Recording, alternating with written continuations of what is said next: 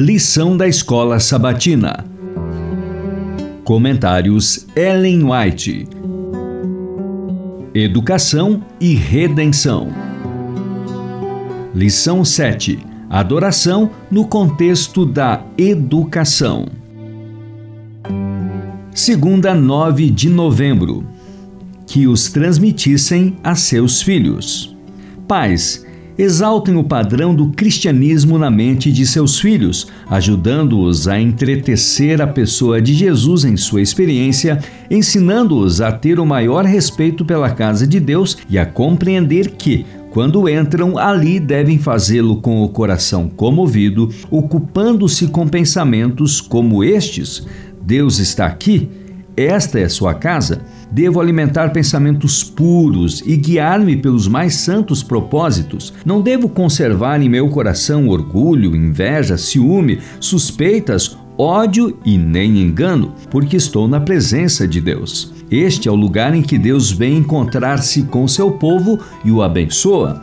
O Altíssimo e Santo, que habita na eternidade, me vê, esquadrinha meu coração e lê meus mais secretos pensamentos e atos de minha vida.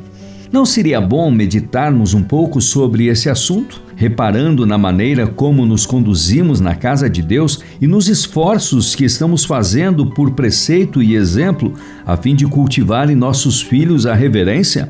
Atribuímos vastas obrigações ao pregador, responsabilizando-o pela salvação de seus filhos, mas nós mesmos estamos esquecidos do próprio dever como pais e instrutores de, a exemplo de Abraão, ordenar nossa casa para que guardem o caminho do Senhor.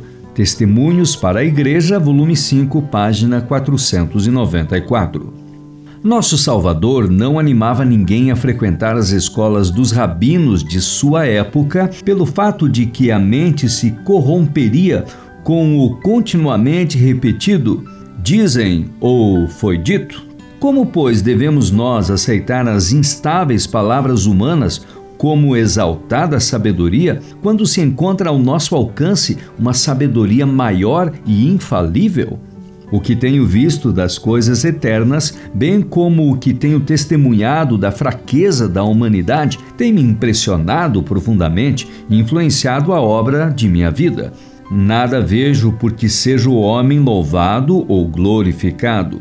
Não vejo razão nenhuma para que as opiniões dos sábios mundanos e dos chamados grandes homens devam merecer confiança e ser exaltadas.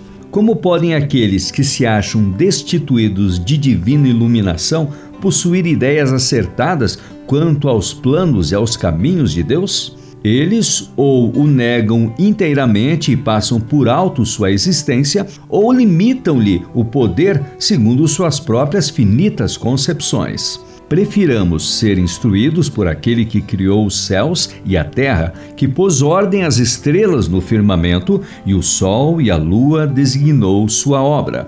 É justo que a juventude sinta dever atingir o mais alto desenvolvimento das faculdades mentais.